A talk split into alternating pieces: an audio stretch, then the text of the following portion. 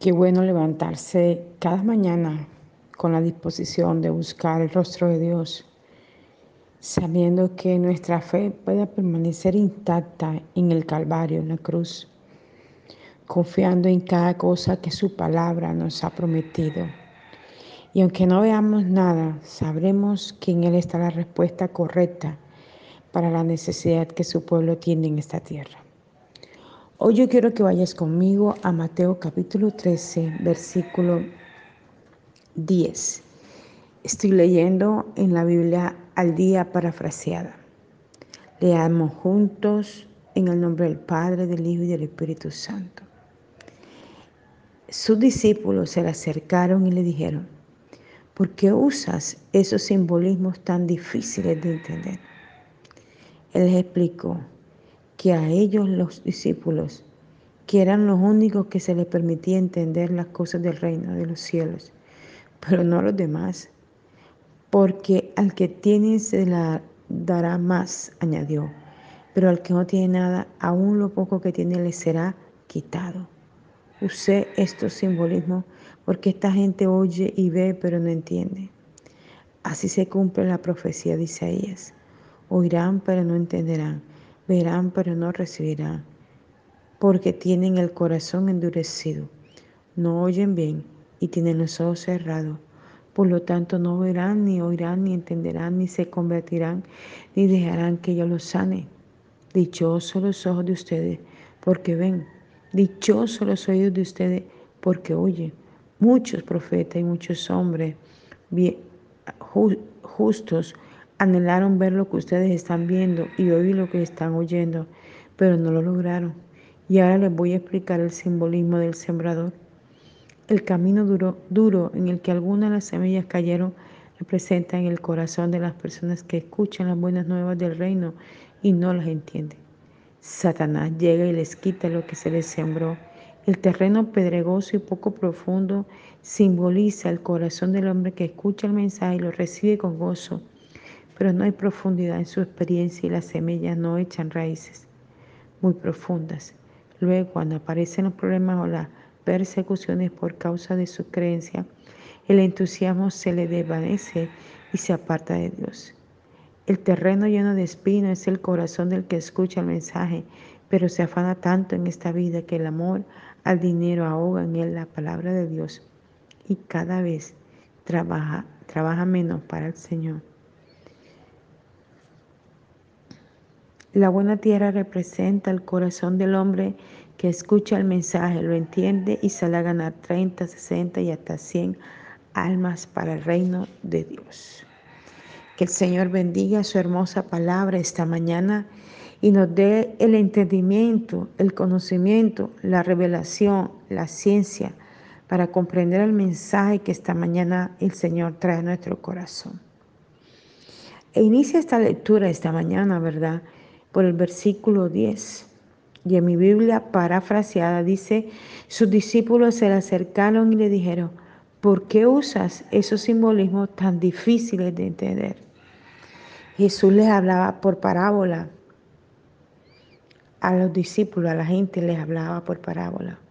Les contaba una historia, pero estaba tratando de decirles a través de esta historia de cada historia que contaba, de cada cosa que enseñaba. Esta es tu misma vida, la llevas de esta manera. Pero increíblemente, o algunos entendían, otros no tenían el entendimiento. Por eso los discípulos se inquietaron en, en una forma muy tremenda y le decían eso en el versículo 10. ¿Por qué usas esos simbolismos tan difíciles de entender? Y es que siempre será difícil el camino en el Señor si tú y yo nos disponemos a buscar su presencia como debe ser. Siempre será muy difícil congregarse, leer la palabra, ayunar, buscar su presencia, despojarnos del pecado. Será siempre muy difícil porque el hombre, cuando no dispone a obedecer a Dios, cuando no dispone a creer en Dios, cuando no dispone a avanzar en Dios, siempre todo será muy difícil. Pero cuando nos rendimos a Él, cuando reconocemos su majestad, su poderío, su deidad, cuando reconocemos que nuestras fuerzas no podemos avanzar y lo dejamos que Él obre, wow, todo lo difícil se transforma en una cosa fácil. He escuchado a muchos decir, pero ¿por qué no me hablaron antes del Señor? Pero si esa persona se revisa su vida, podrá darse cuenta que sí hubo un antes, que sí hubo alguien que te predicó de Cristo, que sí hubo alguien que te habló y de pronto tu reacción fue negativa. De pronto tú en ese momento no quisiste escucharle y atenderle el mensaje que el Señor trajo a tu vida y a mi vida.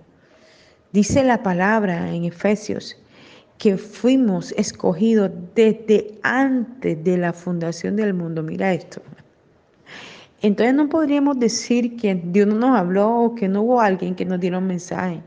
Desde antes de la fundación del mundo, ya tú y yo habíamos sido escogidos con un propósito en esta tierra. Y Él hará hasta lo imposible para que ese propósito se cumpla en ti y en mí. Entonces dice, sigue diciendo la palabra, su discípulo,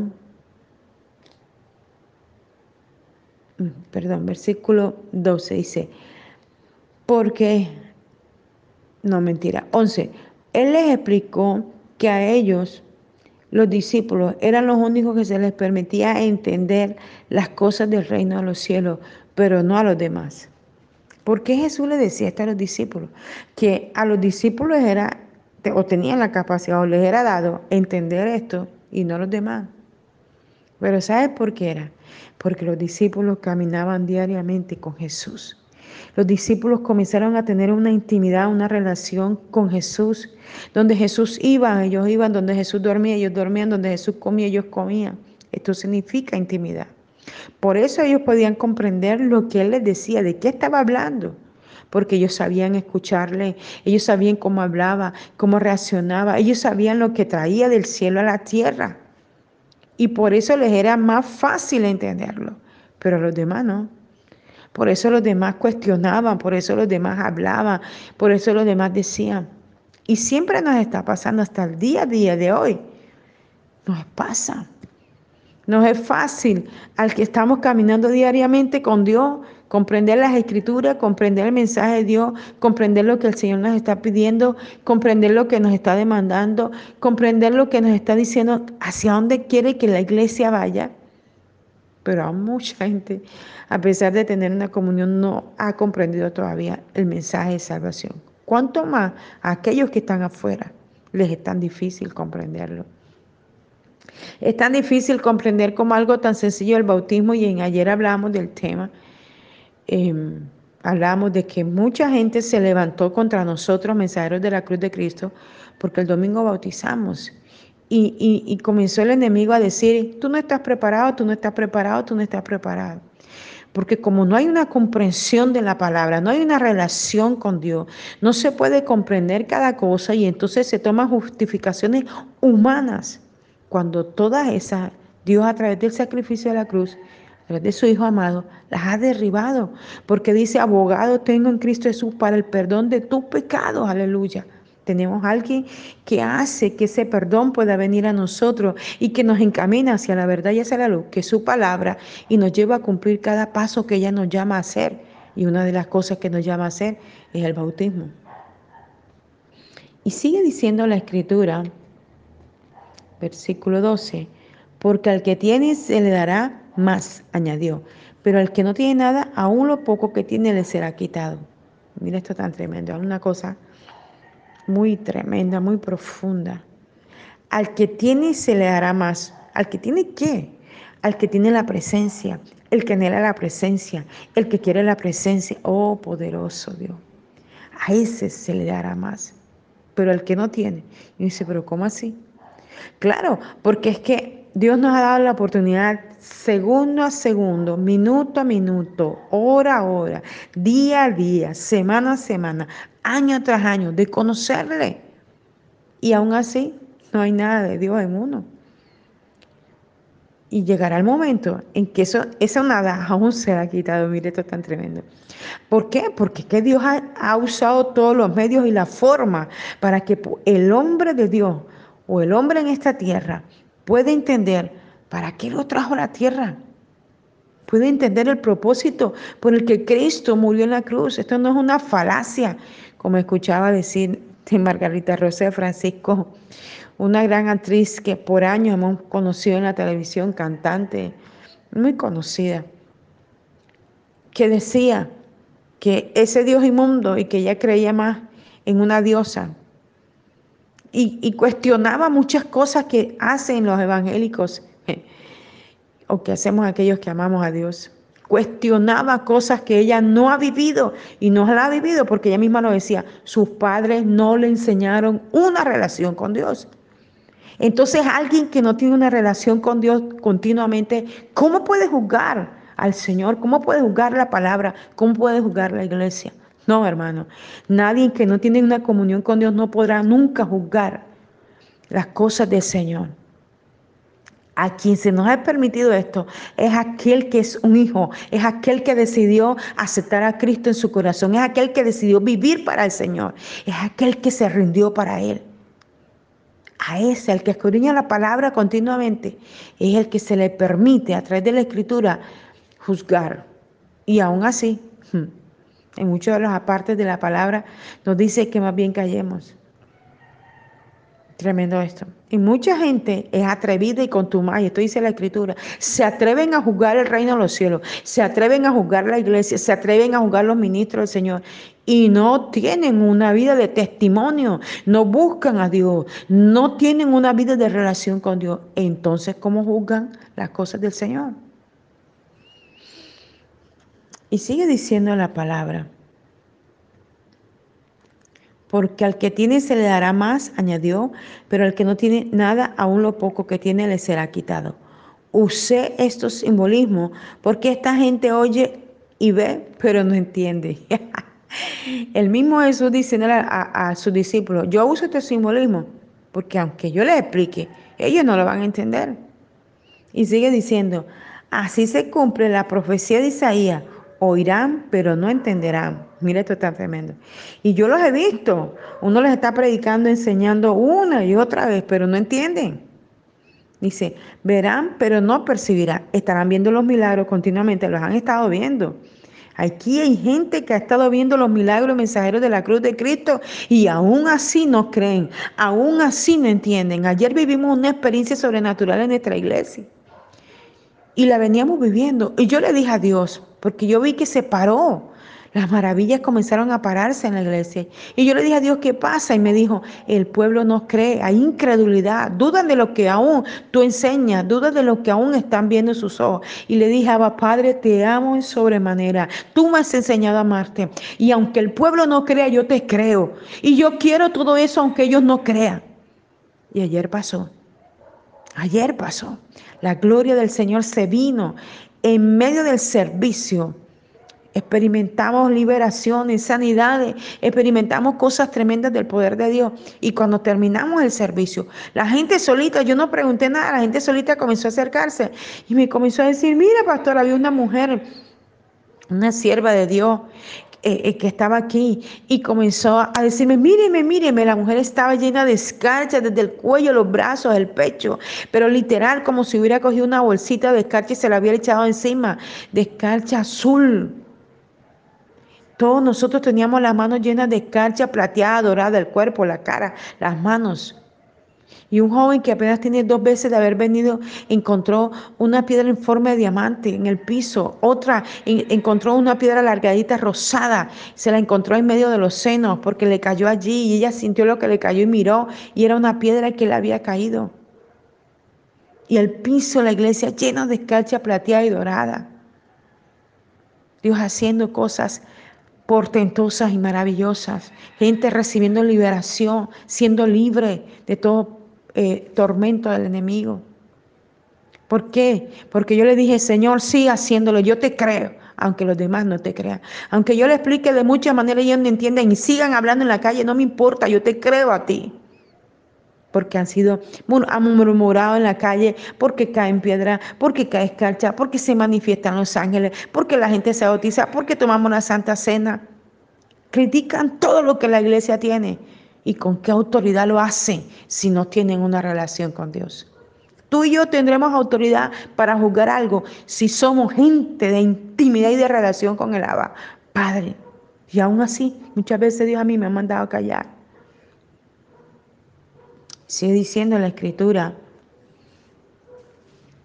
tremendo lo que sigue diciendo esto porque tienen el corazón endurecido, no oyen bien y tienen los ojos cerrados. Mira esto tan tremendo. Por lo tanto, no verán ni oirán, ni entenderán, ni se convertirán, ni dejarán que yo los sane. wow, mira esto tan tremendo. Es que es cierto, yo ayer se lo decía en el servicio. Mira, saben que con una oración son sanados y aunque uno ora por ellos, no reciben sanidad. Yo le decía, ¿cómo hay gente que uno solo envía la palabra y sana? Y hay otros que tú le dedicas horas, horas, años, tiempo, porque lo he vivido y lo hablo porque lo he vivido. Y no se ve nada. ¿Qué pasa? Con gente que tú duras días, horas, le dedicas tiempo y no se ven los milagros. Y si se ven, se ven forzados, porque tú eres el que está ahí en el altar. Y el otro está viviendo una vida que no le agrada al Señor. Pero hay gente que al primer paso te cree y ve la gloria de Dios porque no te está viendo a ti. Que el problema de la gente es que nos ve a nosotros. Y mira este peca, y mira este hace, y mira lo otro. Y eso que es evangélico, y eso que es cristiano, y eso porque están viendo es el pecado. Y todos los días vamos a pecar, pero todos los días tenemos que ir al Calvario a reconocer, Señor, me equivoqué. Dije un concepto errado, hablé de una manera que no debí, reaccioné como no debía haber hecho, caí en este pecado, pero tu palabra dice, abogado, tengo en Cristo Jesús para el perdón de mi mis pecados y me levanto y sigo. Pero hay gente que no, que no se levanta, sino que continúa en su pecado y aún sumido en su pecado, se siente en autoridad para juzgar al otro, que baja su cabeza, que se dice, Señor, te necesito. Y sigue diciendo la palabra, versículo 16. Dichosos los ojos de ustedes porque ven. Dichosos los oídos de ustedes porque oyen. Muchos profetas y muchos hombres justos anhelaron ver lo que ustedes están viendo y oír lo que están oyendo, pero no lo lograron. Y ahora les voy a explicar el simbolismo del sembrador. Mira esto. El mismo Jesús se lo estaba diciendo a los discípulos, muchas cosas de las que ustedes ahora están viviendo, Hombres atrás desearon hacerlo, quisieron verlo, pero no pudieron. Y ustedes lo están viviendo y no lo valoran y no lo aprecian. Mire, esto es tan tremendo. Y Dios nos da un lugar y nos da una iglesia y nos da un pastor y nos da gente entregada, consagrada, buscadora de la presencia de Dios, que jala del cielo a la tierra lo que tú y yo necesitamos y no lo valoramos, sino que lo señalamos, murmuramos, hablamos, nos convertimos en detractores del reino de los cielos. Y el reino de los cielos nos está bendiciendo y nos está trayendo cada cosa. ¡Wow! Tremendo esto. Y sigue Jesús diciendo, el camino duro en que algunas de las semillas cayeron representa el corazón de las personas que escuchan las buenas nuevas del reino y no las entienden. Satanás llega y le quita lo que le sembró. Estaba, estamos en el capítulo 13 donde habla de que el sembrador salió a sembrar. Y y entonces se basa en este versículo lo que Jesús está diciendo. El camino duro en que algunas de las semillas que cayeron representan que el corazón de las personas que escuchan las nuevas del reino y no las entienden. Satanás llega y les quita lo que les sembró. Mucha gente les he predicado la palabra, les he enseñado. Mucha gente, muchas personas le predican por muchos medios, Facebook, Instagram, Twitter, esto, lo otro y ven al predicador y prefieren pasar de largo y meterse a un meme que a veces yo los veo y yo no sé qué, qué tanta risa les causa porque me parece lo más terrible. Conceptos que no estoy de acuerdo, pero bueno. Y no escuchan una prédica y no leen un mensaje cristiano, pero prefieren escuchar cosas vanas que no le edifican en nada. Ese es el corazón de aquel que no escucha y que, y que el diablo viene y le roba la palabra. Y sigue diciendo, el terreno pedregoso y poco profundo simboliza el corazón del hombre que escucha el mensaje y lo recibe con gozo. pero no hay profundidad en su experiencia y las semillas no echan raíces muy profundas. Luego aparecen los problemas o las persecuciones por causa de su creencia, el entusiasmo se le desvanece y se aparta de Dios. Mucho lo he visto. Salen gozosos de la iglesia, gloria a Dios, aleluya. El Señor me habló, el Señor me tocó, el Señor me ministró, el Señor me ungió, el Señor me sanó. Y a los pocos días lo escuchas hablando de una manera que tú te sorprendes y uno le dice, bueno, pero ¿y es que se te olvidó la palabra que se te enseñó el domingo, que se te enseñó el martes, que a través del devocional diario tú recibes? ¿Dónde está tu fe? Todo lo que has recibido. Pero ¿por qué se desvanece como lo acabamos de leer? La palabra sembrada. Y usted me dirá, entonces, ¿cómo hago para que no se desvanezca el altar, el altar, el altar, diario y continuo, la búsqueda diaria y continua, la oración continua, la lectura la palabra continua? Y allí el fuego se va a encender y va a crecer y va a crecer y va a crecer. Y únete con gente de altar. Porque es que acostumbramos a tener amistades que solo hablan banalidades, que solo hablan las cosas del mundo, que solo hablan cosas que no edifican. Únete con gente que edifique, que te haga crecer, que te ayude, que te levante cuando estés caído. Gente que realmente tenga la fe suficiente para sostenerte en medio de tu prueba, para mantenerse en el altar. Y vamos a terminar diciendo esta palabra, cerrando con el versículo 22. El terreno lleno de espinos es el corazón del que escucha el mensaje, pero se afana tanto en esta vida, ya que el, amor al dinero ahoga en él la palabra de Dios y cada vez trabajamos menos para el Señor. Y es verdad, la gente se afana, tengo que trabajar, tengo que trabajar, tengo que trabajar. Y nunca hay un tiempo para el Señor. Mi hermano, ¿y por qué no vino el domingo a la iglesia? Me tocó trabajar. Ah, pero hay otros días en la semana y no vienen tampoco. Yo entiendo que hay gente que le pongan horario los domingos, a mí me pasaba. Pero yo procuraba todos los días ayunar, todos los días orar, leer la palabra, entrar en los otros servicios, si no podía el domingo. Pero siempre había ese afán en mí de buscar de Dios. Y es lo que yo le enseño a mis hijas y a mi familia y a la iglesia del Señor. Si tú no puedes venir a un servicio, venga al otro. Manténgase en el altar, manténgase en el fuego, manténgase en la oración, manténgase allí, mi hermano pero no se deje robar la semilla de la palabra del Señor. La buena tierra representa el corazón del hombre que escucha el mensaje, lo entiende y sale a ganar 30, 60 y hasta 100 almas para el reino de los cielos. Aleluya. Cuando comprendemos y cuando dejamos que el corazón se vuelva una tierra mm, ah, eh, eh, multiplicadora, una tierra eh, que fluye leche y miel, una tierra que se siembra y que da fruto al 30, al 60, al 100 y al 1000 por uno Vea, lo que usted comienza a vivir son cosas tremendas y puedo testificar de eso. El Abba Padre necesita que tú y yo nos metamos en la presencia, en la gloria, en la unción y demos fruto. Frutos dignos de arrepentimiento, frutos de gloria, de majestad, de presencia. Eso es lo que el Señor quiere. Eterno Dios, yo te ruego que esta palabra pueda fluir tremendamente en cada lugar donde llegue, a cada vida que lo escuche, Señor, y traiga una revelación profunda y una comprensión tremenda de ella y una entrega del corazón de cada oyente, Señor. Gracias te damos esta mañana por tu palabra revelada, Señor, a través del libro de Mateo capítulo 13, versículo 10 al 23, Padre Celestial. Gracias te damos, Espíritu Santo. Gracias por usarme como instrumento para disertar tu palabra esta mañana. Les habló la pastora Janet Rentería, mensajero de la Cruz de Cristo, Barranquilla, Colombia. Un abrazo fuerte en la distancia y que puedas dejar que el maravilloso Espíritu Santo pueda fluir en tu vida y te conviertas en esa tierra deseable, esa tierra de bendición, esa tierra que se multiplica, que entiende y que comprende y que sigue llevando el mensaje de salvación, el mensaje de la cruz. Bendiciones.